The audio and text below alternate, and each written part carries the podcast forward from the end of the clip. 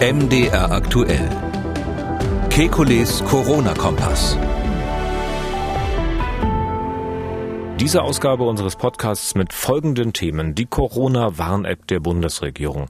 Heute ist sie offiziell vorgestellt worden. Jeder und jede kann mitmachen, sich die App runterladen und sozusagen scharf schalten.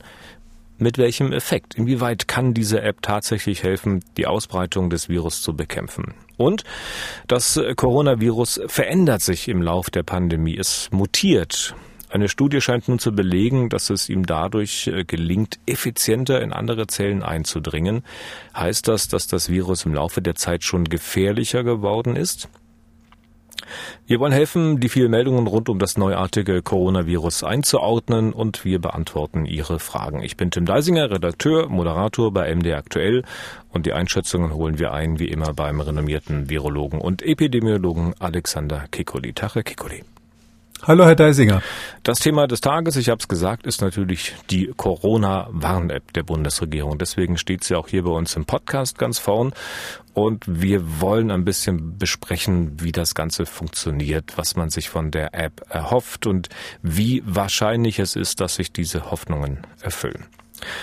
Ja, heute Vormittag halb elf war es soweit. Da saßen mehrere Bundesminister der Chef des Robert-Koch-Instituts, der Telekom-Chef und ein Vorstandsmitglied von SAP auf einer Bühne, um der Öffentlichkeit die Corona-Warn-App der Bundesregierung zu präsentieren. Den Anfang hat dann der Kanzleramtschef äh, gemacht, Helge Braun. Der war bei seinen ersten Worten auch nicht sonderlich zurückhaltend.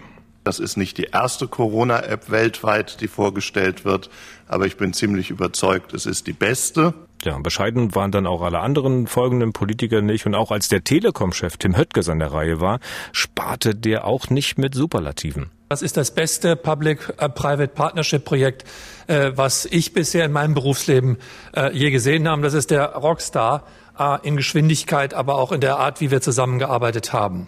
Public-Private Partnership, wenn sich also Privatwirtschaft und öffentliche Verwaltung, sprich der Staat, zusammentun, um Projekte zu verwirklichen. Herr Kekulé, bin fast geneigt zu fragen, Mensch, wenn Sie da oben gesessen hätten. Mache ich aber nicht. Stammhörerinnen und Hörer ahnen, dass Sie da vielleicht nicht so recht reingepasst hätten in die begeisterte Riege. Wir haben ja über das Thema App schon ein bisschen öfter gesprochen. Machen wir auch gleich intensiv nochmal. Aber mal ganz generell am Anfang Anfang gefragt, wie sehen Sie das? Also rechtfertigt dieses Produkt nun auch das ganze Tamtam, mit dem es vorgestellt wurde?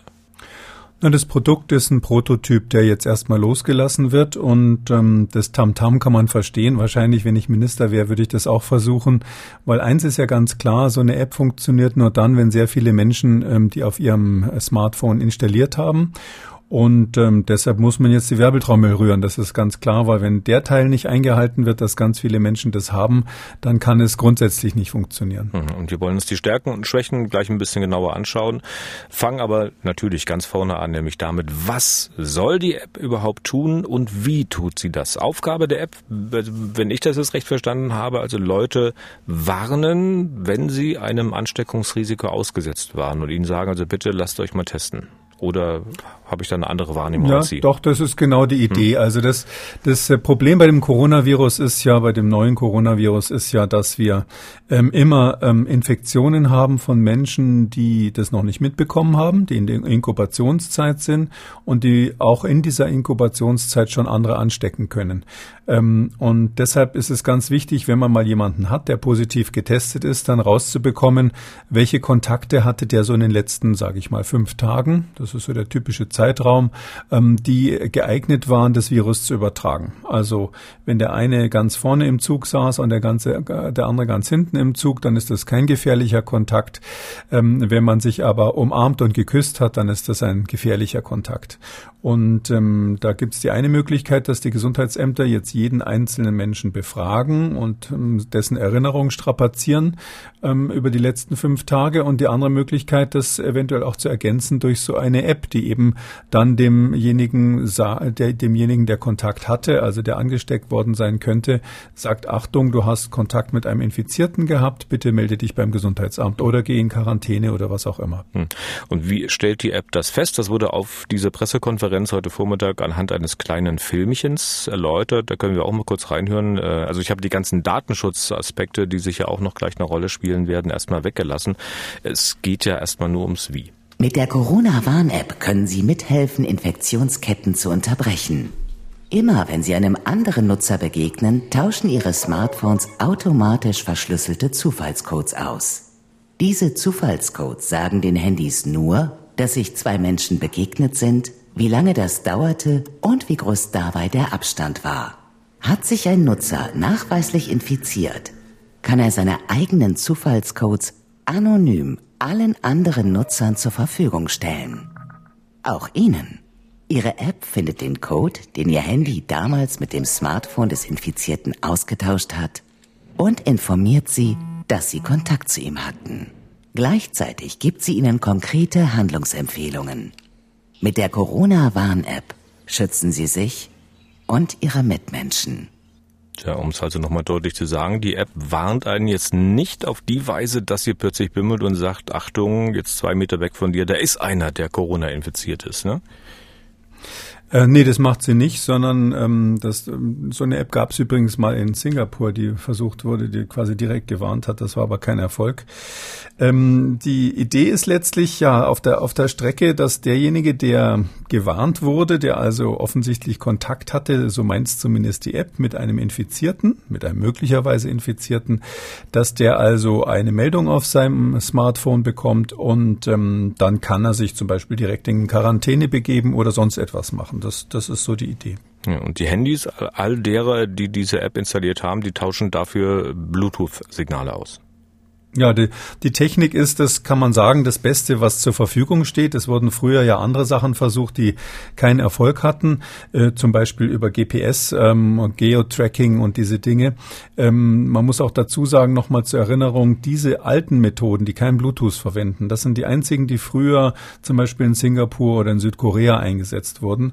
Das heißt also, wenn Politiker in der Vergangenheit behauptet haben, dass ähm, in Südostasien diese Apps enorme Erfolge hatten, dann ist das einfach falsch falsch, weil die Technik dazu gar nicht geeignet war, die dort eingesetzt wurde.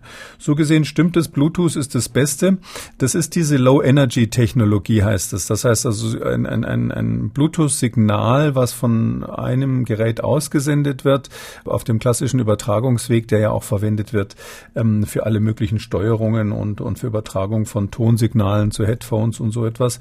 Ähm, da sendet quasi so ungefähr fünfmal pro, Sek äh, pro Sekunde, also relativ häufig, sendet jedes Handy ein, ein Beacon, wie man sagt, also so ein kleines Funksignal aus, so ähnlich wie ein Leuchtturm, der blinkt.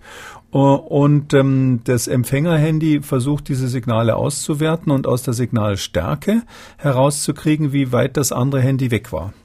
Das ist sozusagen das Prinzip. Und ähm, jeder, der weiß, ähm, wie solche Signale funktionieren, das ist ja so ein, so ein Gigahertz-Signal, 2,4 Gigahertz, der weiß, dass es auch da leider wahnsinnig viele Störmöglichkeiten gibt. Hm. Aber dieses Bluetooth-Signal, Sie sagten fünfmal oder so in der Sekunde, aber das wird es nicht äh, permanent, solange ich das Handy anhabe, dann äh, gesendet, sondern auch nur alle paar Minuten, ne? Naja, das, ähm, hier ist es so, dass der Empfänger nur alle paar Minuten eingestellt ist. Also die nach der Spezifikation, die veröffentlicht ist, ist es so gedacht, dass mindestens alle fünf Minuten quasi einmal gescannt wird. Das hängt letztlich mit dem Batterieverbrauch zusammen. Man, man könnte das natürlich viel öfter machen. Und da, da beginnt schon das erste Problem, weil wir haben ja ähm, technisch gesehen äh, ganz, ganz unterschiedliche Geräte. Also ähm, man muss vielleicht da anfangen, dass man sagt, äh, jedes Smartphone ist anders. Ähm, bekanntlich ist es so, dass nur ein Teil der Smartphones das überhaupt können und ähm, jedes hat einen anders, anderen Sender drinnen und einen anderen Empfänger drinnen für Bluetooth. Äh, da muss man jetzt erstmal relativ kompliziert die kalibrieren. Das heißt, man muss anhand der einzelnen Daten für jede einzelne Handyversion, also ähm, sogar Versionen inter, innerhalb eines Handytyps, wenn man jetzt zum Beispiel sagt Smartphone 5 oder sowas oder iPhone 5, da gibt es dann wiederum mehrere Versionen in, innerhalb dieses Typs. Für jede Version muss man das einzeln kalibrieren, dass die Signale in Ordnung sind weil nämlich schon kleine Signalstärkenunterschiede, also entweder, dass der Sender unterschiedlich ist oder der Empfänger unterschiedlich ist, kleine Unterschiede führen eben dazu, dass das dann plötzlich aussieht wie ein Meter mehr oder ein Meter weniger. Für die, die da ähm, sich bisschen auskennen, ist es so, dass 6 Dezibel Dämpfung, also 6 Dezibel Signalstärke Unterschied, können ähm, plus minus drei, vier Meter machen. Also das ist richtig, richtig viel. Äh, die Empfänger sind aber zum Beispiel plus minus 10 Dezibel unterschiedlich empfindlich und die Sender sind plus minus 30 Dezibel unterschiedlich stark. Und daran sieht man schon, das ist ungefähr so, als wenn man mit einem riesigen LKW äh, versucht, einen ganz kleinen Luftballon vor sich herzuschieben, ohne dass er zerplatzt. Da muss man also die, das sehr, sehr genau anpassen. Mhm. Handys sind Massenprodukte und das ist schon mal der erste Schritt, der nicht ganz einfach ist. Mhm. Und Sie hatten iPhone 5 angesprochen. Ich glaube, das funktioniert auch gar nicht. Also es gibt eine ganze Reihe von, Beispiel, von genau, Telefonen, ja. die da ausgenommen sind. Also die Liste kann man sicherlich im Netz irgendwo nachlesen und es muss auch, ich glaube zumindest was äh, Apple betrifft, auch immer das neueste Betriebssystem, ich glaube, das ist jetzt das 13.5, äh, dort installiert sein, damit es überhaupt klappt mit dieser App, ne? Ja, ja, das muss jeweils das neueste System sein. Das, diese, diese Freischaltung, das war ja das Riesenthema, die ist ja von Google und Apple jetzt erst ins Betriebssystem integriert worden, ähm, weil ähm, vorher gab es andere Konsortien, die versucht haben, da was zu entwickeln. Da haben sich aber Google und Apple quergestellt. Ähm, es gibt auch Leute, die sagen, das hat was mit ökonomischen Interessen natürlich letztlich zu tun. Ähm, äh, und deshalb ist es so, dass jetzt nur das eigene Produkt am Schluss des Tages, sagen wir aus ökonomischen und auch aus Datenschutzgründen eben das ist, was, was funktioniert. Hm. Stichwort Datenschutz. Das Ganze ist jetzt komplett pseudonymisiert. Das heißt, äh, auch wenn ich mal so eine Warnung erhalte, weiß ich nicht, von wem sie kommt. Ich weiß auch nicht, an wen meine Warnungen rausgehen, wenn ich derjenige sein sollte, der infiziert ist.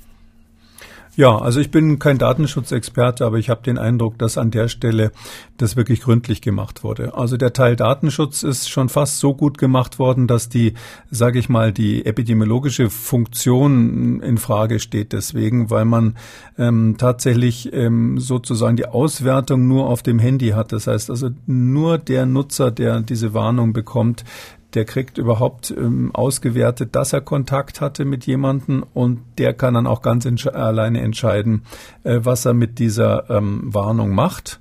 Umgekehrt ist es so, dass jemand, der positiv getestet ist, ganz alleine entscheidet, ob er das in seine App überhaupt eingibt und wann er das eingibt. Also daher würde ich jetzt mal sagen, weiter kann man beim Datenschutz eigentlich gar nicht gehen. Hm. Und diese Daten gehen auch an kein Gesundheitsamt hier in der Bundesrepublik. Die Gesundheitsämter wissen nicht, welche Handys dann irgendwelche Warnungen bekommen. Sie hatten es ja auch gesagt eben, äh, es steht ja jedem frei, dann auch äh, dort überhaupt den Code, den man möglicherweise, wenn man infiziert ist, vom Gesundheitsamt bekommt, dort einzutragen.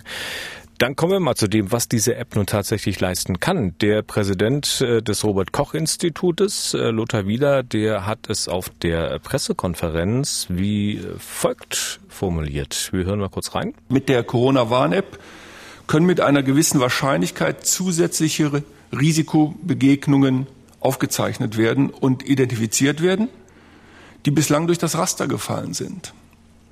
Das könnte gerade dann von Bedeutung sein, wenn die Mobilität der Menschen wieder weiter zunimmt.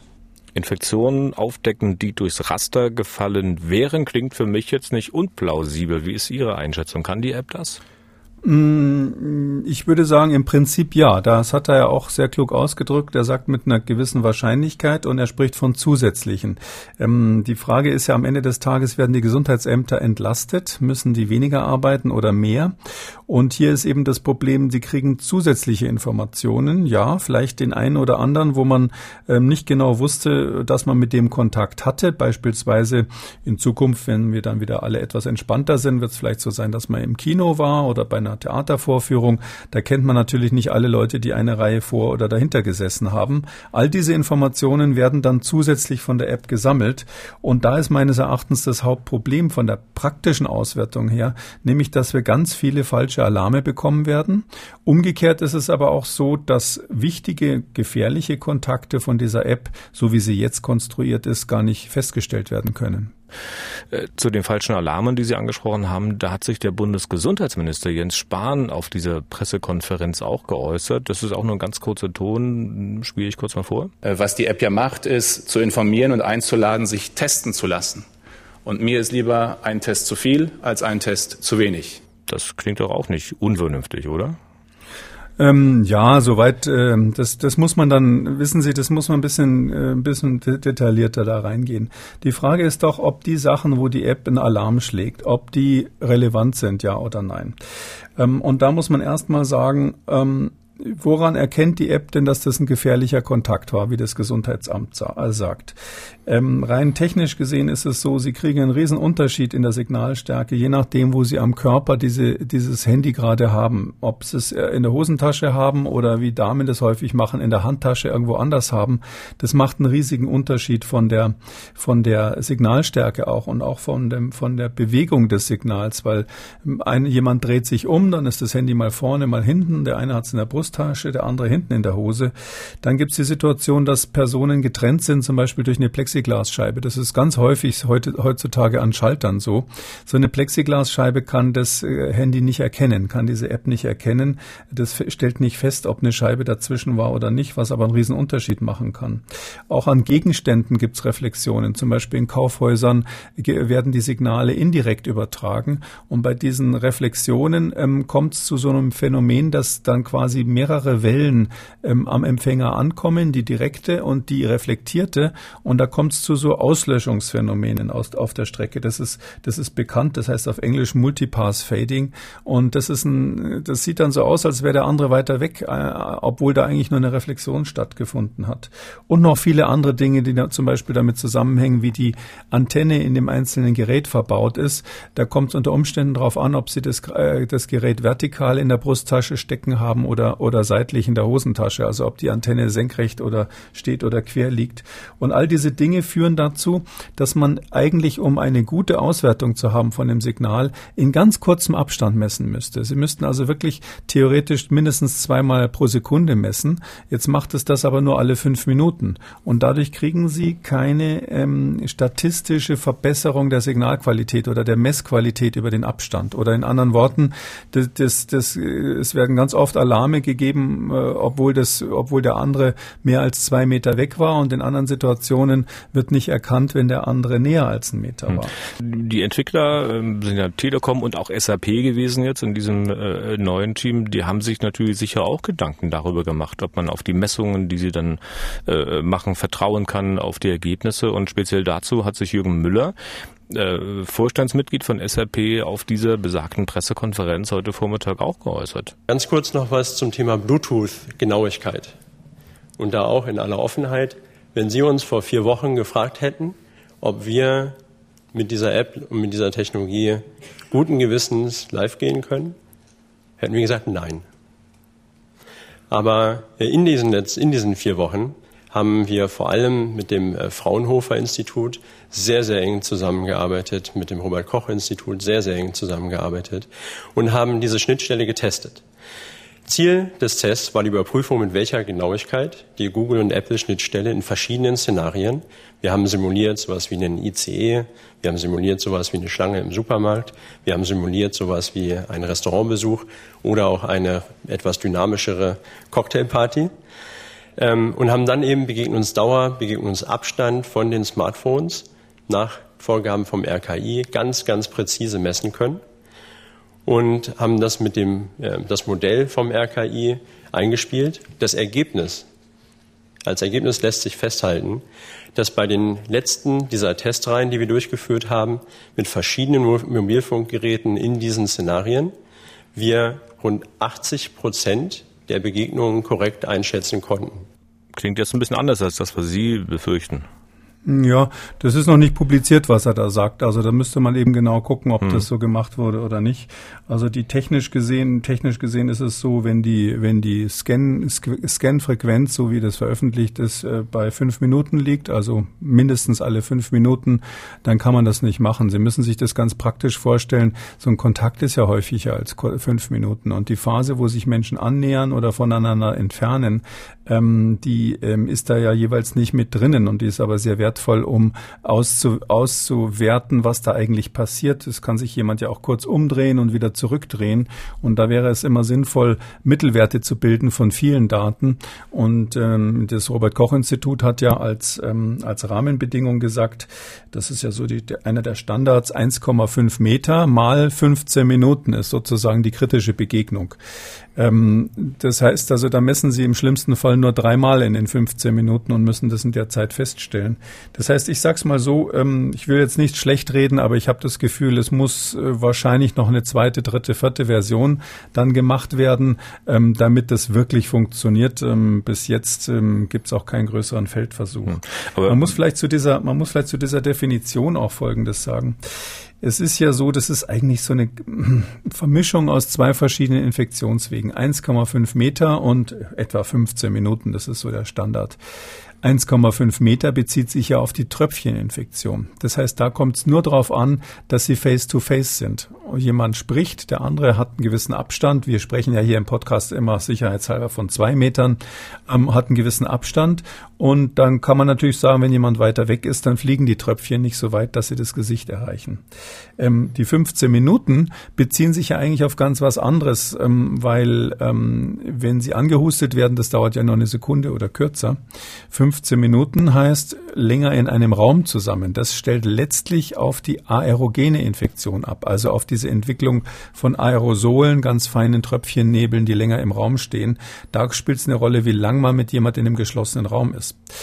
Das heißt also, hier sind zwei verschiedene Faktoren einfach mal so vermischt in einer Definition, zwei verschiedene Übertragungswege. Und diese Aerosolbildung, da kommt es ja ganz entscheidend darauf an, was das für ein Raum ist. Die, Bluetooth erkennt ja nicht, ob die sich im Freien begegnet sind und irgendwo auf der Parkbank in der Nähe saßen, vielleicht sogar Rücken an Rücken auf zwei Parkbänken oder ob das zwei Personen waren, die äh, im engen Raum zusammenstanden, 15 Minuten lang. Und das wäre aber jetzt für diese neuen Erkenntnisse, die, die wir haben und für die, sage ich mal, vor allem neue Entwicklung, dass jetzt aktuell in Deutschland diese aerogenen Infektionen so wichtig sind. Wir sehen ja die Ausbrüche in Fleischmärkten und Schulen und so weiter, beziehungsweise Kitas da in Göttingen. Ähm, das, das sind ja Situationen, wo diese aerogene Infektion möglicherweise eine Rolle spielt. Ähm, und äh, darauf stellt diese App noch gar nicht ab, weil sie das nicht kann. Ja. Darum hatte der Herr Fettweis ja in dem Gespräch, was wir gemacht haben, gemeint, dass eigentlich äh, richtig funktionieren das Ganze erst dann wird, wenn wir ähm, auch Angaben über den Raum haben, dass man weiß, wo man ist, also zum Beispiel WLAN-Informationen dazu spielt. Ähm, das ist aber in der neuen Version jetzt gar nicht mehr geplant aus Datenschutzgründen. Mhm. Professor Fettweis von der Technischen Universität Dresden, der zu der ersten Entwicklergruppe gehört, deren App jetzt äh, nicht verwendet wird. Und wer es nochmal nachhören möchte, das ist, glaube ich, die Podcast-Folge vom 8. Mai, die Folge 45. Da hatten wir ganz ausführlich über diesen damaligen Stand äh, bei der der App gesprochen. Das, was Sie jetzt gesagt haben, das war im Prinzip genau meine Frage gewesen, also dass die Aerosolübertragung äh, jetzt von der App ja gar nicht abgedeckt werden kann, weil man ja auch ziemlich weit wegstehen kann und trotzdem andere infizieren kann. Oder ganz anderes Beispiel, ich komme in einen Raum, der ist völlig leer, aber da waren zehn Minuten vorher äh, Leute drin, die sich da ähm, die, die Lunge aus dem Leib gehustet haben und da steht die Wolke dann wahrscheinlich noch eine ganze Weile. Das würde dann meine App auch nicht erkennen. Ähm, das, äh, dieser Raum könnte zum Beispiel ein Aufzug sein, wenn da vorher eine Gruppe ähm, war, wo jemand dabei war, der infiziert war oder vielleicht sogar mehrere Infizierte. Das gibt's ja durchaus mal, dass in der Familie mehrere krank sind. Sie steigen kurz darauf ein und dann ähm, äh, infizieren sie sich da. Ähnlich ist es auch bei Schmierinfektionen. Die sind jetzt nicht so häufig, aber der, der Griff äh, in, in, der, in der Straßenbahn ist natürlich überhaupt nicht erfasst. Also daher gibt sozusagen Dinge, die nicht erfasst werden ähm, und auch ganz viele falsche Alarme meines Erachtens, weil eben zum Beispiel, ähm, äh, wenn einer von beiden jetzt einen Mundschutz auf hatte und eigentlich gar nicht die Wahrscheinlichkeit so groß war, dass der eine Tröpfcheninfektion macht in der Situation, dann trotzdem die App natürlich einen Alarm schlägt, weil die das nicht feststellt. Ähm, das führt dann zu zwei Effekten aus meiner Sicht. Der eine ist, die Menschen wiegen sich, so ist es ja bei der Pressekonferenz auch deutlich gesagt worden, in Sicherheit. Hier heißt es ja ganz klar, sie schützen sich damit, sagte diese freundliche Stimme. Ähm, da denkt man dann, oh ja, da kann ich dann, also wenn ich das dabei habe, kann ich da ein bisschen mehr Risiko eingehen. Ähm, macht's aber nicht wirklich. Und das andere ist, dass man natürlich ähm, viele falsche Alarme hat. Also dass man, dass die Gesundheitsämter ganz schön am Rödeln sein werden, ähm, wenn die Leute dann wirklich das melden, ähm, das dann nachzuverfolgen. Hm. Äh, Stichwort, wenn die Leute das melden, wegen der Anonymität und des Datenschutzes schickt diese App, das äh, hatten wir schon angedeutet, natürlich keine Meldung an das Gesundheitsamt. Das müsste man selbst tun. Ähm, da wäre doch eigentlich damit zu rechnen, dass wenn ich eine Meldung bekomme, also du lass dich mal testen, da könnte was sein, dass ich dann reagiere. Oder großes Fragezeichen, sind denn Ihre Erfahrungen als äh, Pandemieforscher, als Epidemiologe anders? Oder machen, würden die Menschen das tun oder würden sie dann eher für sich ins Kämmerchen gehen und sagen, mal gucken, was passiert? Ich glaube, dass das individuell extrem unterschiedlich ist. Ähm, ich meine, dass viele sich das auch aus Neugier jetzt erstmal runterladen werden. Nur jetzt stellen Sie sich mal praktisch vor, es ist ja so, mm, testen lassen ähm, ist ja nicht immer die Antwort, sondern wenn der Kontakt jetzt ähm, gestern war oder vorgestern war oder so etwas, kurz vorher, dann ähm, ist, haben Sie ja von der Inkubationszeit noch keine große Wahrscheinlichkeit, dass Sie positiv sind. Das heißt, da würde man sich nicht testen lassen, sondern das, was eigentlich empfohlen wird oder auch angewiesen wird vom Gesundheitsamt, dann verordnet wird, ist ja die Quarantäne. Ähm, also testen lassen und dann weitermachen wie vorher, das gilt ja nicht, weil es könnte ja sein, dass sie dann danach noch positiv werden und jemand anstecken. Das heißt, 14 Tage Quarantäne ist das Damoklesschwert, was dann über ihnen schwebt. Jetzt kommt der schöne Sommer, sie sind morgen verabredet mit Freunden zum Grillen und jetzt sagt die App, pling, du hast einen gefährlichen Kontakt gehabt. Gehen Sie dann zwei Wochen in Quarantäne, sagen Sie dann Ihrem Arbeitgeber, ich kann jetzt nicht, ich bleibe jetzt zu Hause, ich mache alles nicht mit, ich, meine App hat Bings gemacht, ich bleibe zu Hause, ich weiß nicht, ob das jeder so macht. Vor allem, wenn es dann so ist, wie ich leider befürchte, das will ja jetzt nichts äh, sozusagen da den Teufel an die Wand malen, aber wenn ich befürchte, dass es falsch positive Alarme geben wird, ähm, dann hätte das ja zur Folge, dass sich das relativ schnell rumspricht. Und wenn ich dann weiß, diese App hat auch falsche Alarme, und dann überlege ich mir natürlich fünfmal, okay, jetzt war ich also so meint die App irgendwie in der Nähe von jemandem, der irgendwie vielleicht positiv war, soll ich jetzt zwei Wochen zu Hause bleiben deswegen? Soll ich meinen Urlaub absagen? Was ist, wenn Sie am nächsten Tag einen der wenigen Flüge nach Mallorca gekriegt haben? Sagen Sie dann, na klar, ins Flugzeug steige ich natürlich nicht ein, wenn die App positiv war. Da dürfen Sie eigentlich nicht. Ist auch juristisch die Frage, wenn sich herausstellt, Sie infizieren dann jemanden, hatten aber ein positives Signal, eine Warnung auf der App. Machen Sie sich dann strafbar? Das wäre eigentlich eine ganz interessante Frage. Aber ähm, deshalb, ja, da wurde heute verkündet, dass alles freiwillig ist. Also die, die bei der ganzen ja, App. Das sind die Juristen natürlich ein bisschen eisern gläserner. Also wenn Sie jetzt, wenn Sie jetzt echt einen Hinweis haben, dass Sie möglicherweise infektiös sind und Sie steigen dann in ein Flugzeug und ähm, stecken dann rein theoretisch viele Menschen an, rein theoretisch waren Sie auch noch ein Superspreader, das ist natürlich jetzt sehr dahergeholt. Ähm, also ich bin nicht ganz sicher, ob das juristisch dann so astrein wäre, wenn ich wirklich aus, auf welchem Weg auch immer erfahre, dass von mir ein Risiko ausgeht, dann glaube ich, bin ich formal verpflichtet, das Risiko zu beherrschen. Das, das kann ich mir dann in hm. dem Moment, wo ich die Information habe, nicht mehr wirklich aussuchen. Aber da müssten wir vielleicht mal einen Juristen fragen, wie das ja, ist. Können wir auch bei uns im Programm von MDR aktuell im Radioprogramm auch mal tun. Ich will jetzt mal als Anregung äh, weitergeben. Ähm, wir hatten die Gesundheitsämter angesprochen gesprochen. Sie hatten gesagt, die rödeln dann äh, ganz schön. Da gibt es einen Bundesverband der Ärztinnen und Ärzte des öffentlichen Gesundheitsdienstes. Und der setzt allerdings auch Hoffnung auf das Projekt. Ne? Vorsitzende ist Ute Teichert. Mit der habe ich gestern am späten Abend noch sprechen können. Sie hat den ganzen Tag zu tun gehabt. Sie fürchtet zwar mehr Arbeit für die Gesundheitsämter, aber sie hat auch Folgendes gesagt. Der große Nutzen ist, wir entdecken mehr Kontaktpersonen, die sich vielleicht früher melden, ähm, weil Technik Technik schneller ist als vielleicht ein herkömmliches System. Ähm, das heißt, wir können früher die Infektketten ähm, aufspüren und wir haben damit eine schnellere Information und damit kriegen wir auch mehr äh, Kontaktpersonen ermittelt als äh, ohne die technische Unterstützung. Und insofern können wir mit einem solchen System add-on ja auch verhindern vielleicht, dass sich die Infektionen weiter verbreiten. Und wenn wir dann weniger Neuinfektionen damit erreichen, dann können wir auch verhindern, dass es einen zweiten Lockdown gibt.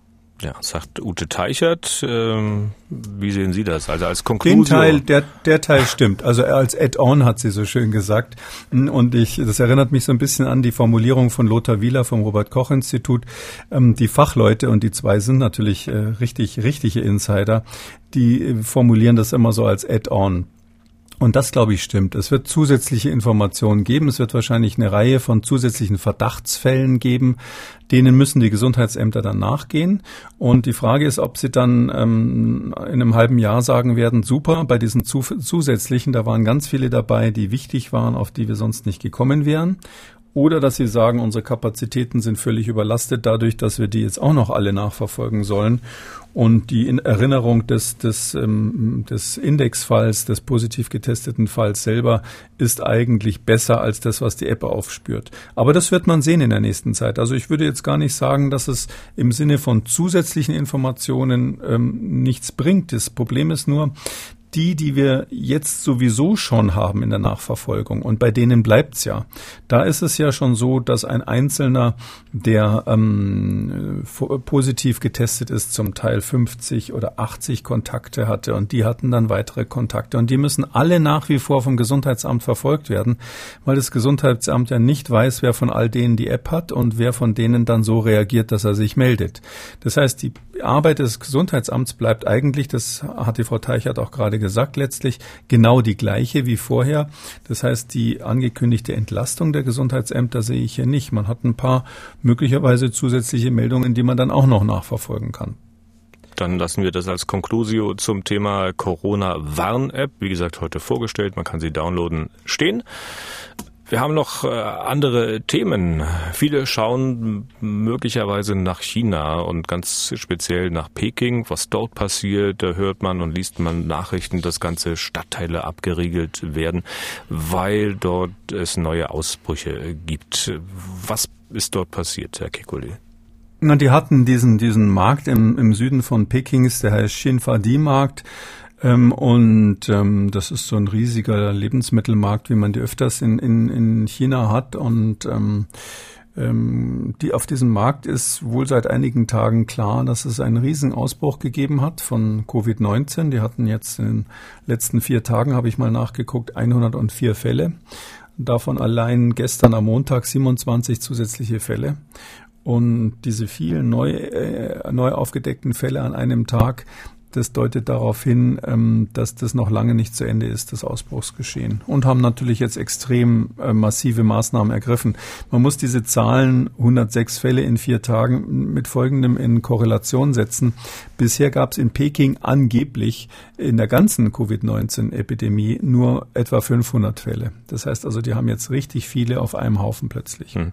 Und dann geistert äh, durch die Welt, dass man die äh, Infektionskette bis auf ein, auf ein Hackbrett zurückverfolgt äh, hat. Äh, kann das sein oder ist das eine Mehr, ein Märchen?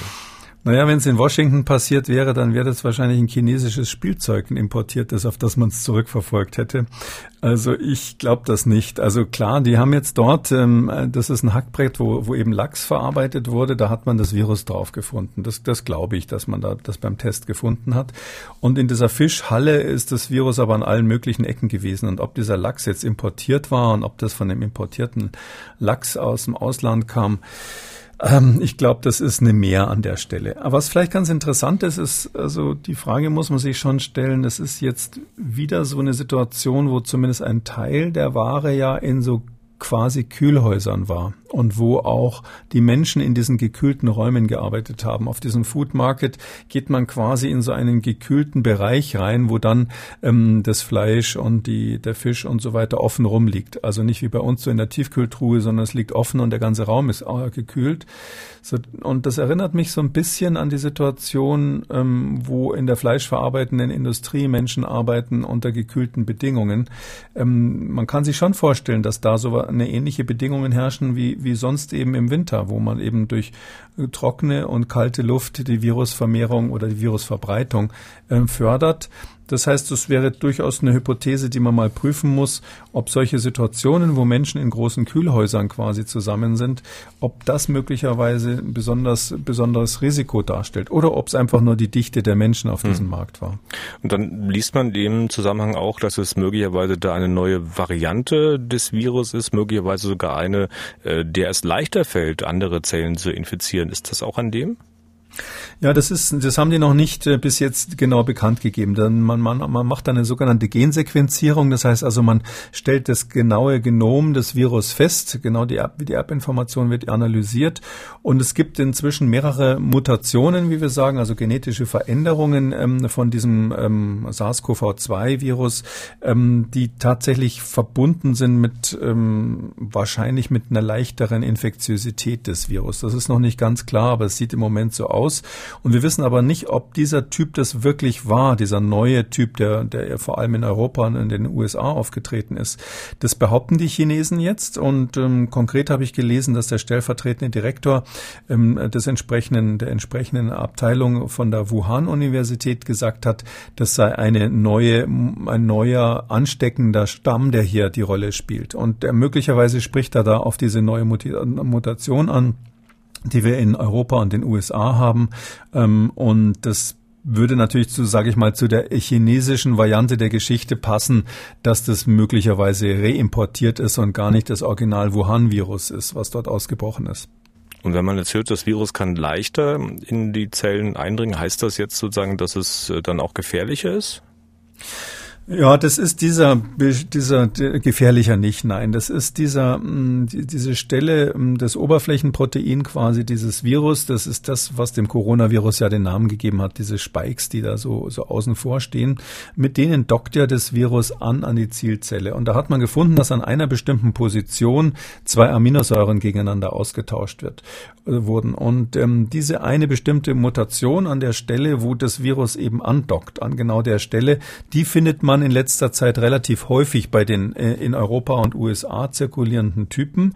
Und ähm, es gibt ähm, Hinweise, aber stärker würde ich das gar nicht betonen, darauf, mh, hm, dass äh, das tatsächlich damit zusammenhängt, dass dann höhere Virustitter vorhanden sind, also dass die Menschen eine höhere Konzentration von Virus auch im Rachen haben.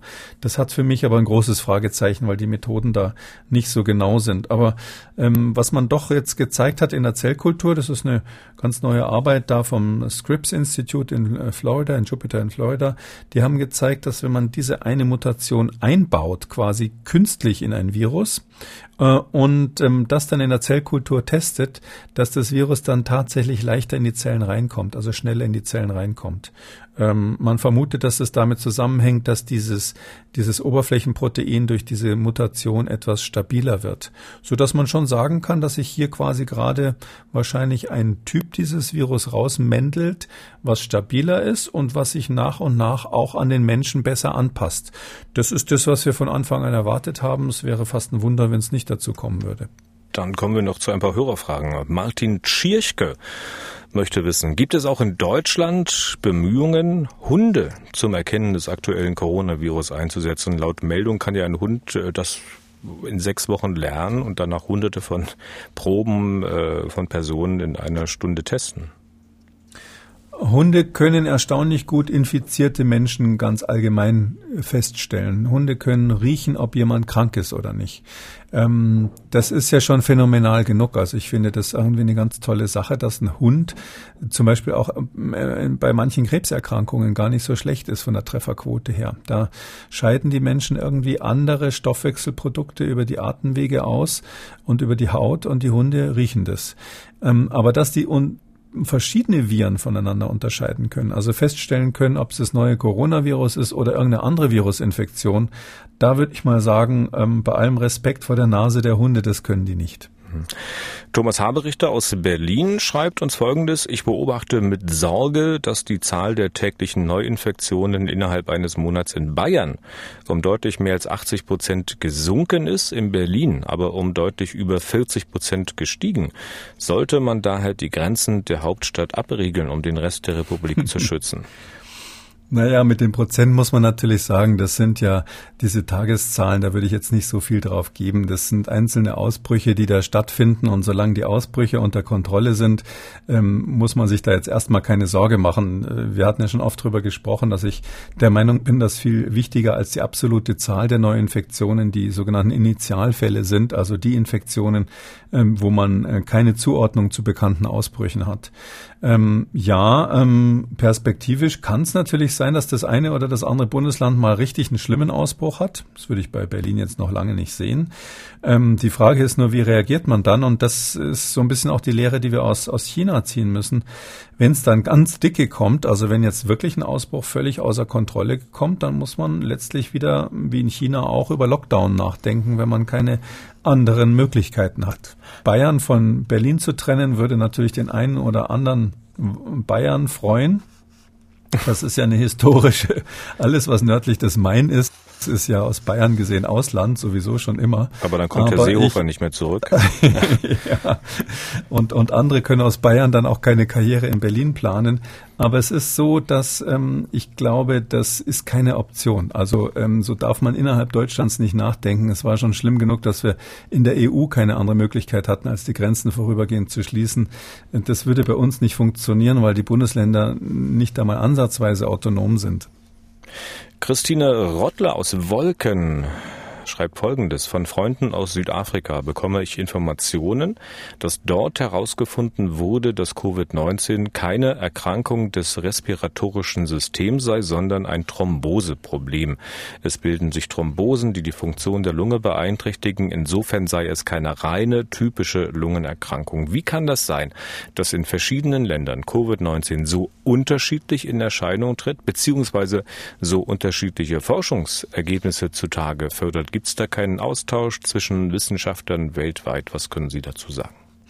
Ähm, das ist, glaube ich, eine falsche Wahrnehmung. Also was die Hörerin da gerade gesagt hat, ähm, ist bekannt, haben wir hier auch schon oft besprochen. Ähm, es ist primär natürlich eine respiratorische Erkrankung. Es macht eine Lungenentzündung, wenn es schlimm kommt. Und ähm, hier ist eine Besonderheit, dass zusätzlich eben diese Mikrothrombosen eine Rolle spielen, und zwar sowohl in der Lunge als auch in anderen Organen. Das ist aber international bekannt und die Beobachtung ist eigentlich in allen Ländern gleich. Dann danke für die Antwort auf diese Fragen und wir sind damit auch erstmal wieder durch für heute. Das war's. Vielen Dank, Herr Kikoli, und bis zum Donnerstag. Bis dann, Herr Deisinger, bis Donnerstag. Und wenn Sie Fragen haben, schreiben Sie uns unter mdraktuell-podcast.mdr.de oder rufen Sie uns an unter 0800 300 22 00, möglich auch bei Twitter unter Hashtag FragKikuli. Kikulis Corona-Kompass gibt es in der ARD-Audiothek, bei Spotify, bei Apple, Google, YouTube und auf mdraktuell.de. MDR aktuell. Kekules Corona-Kompass.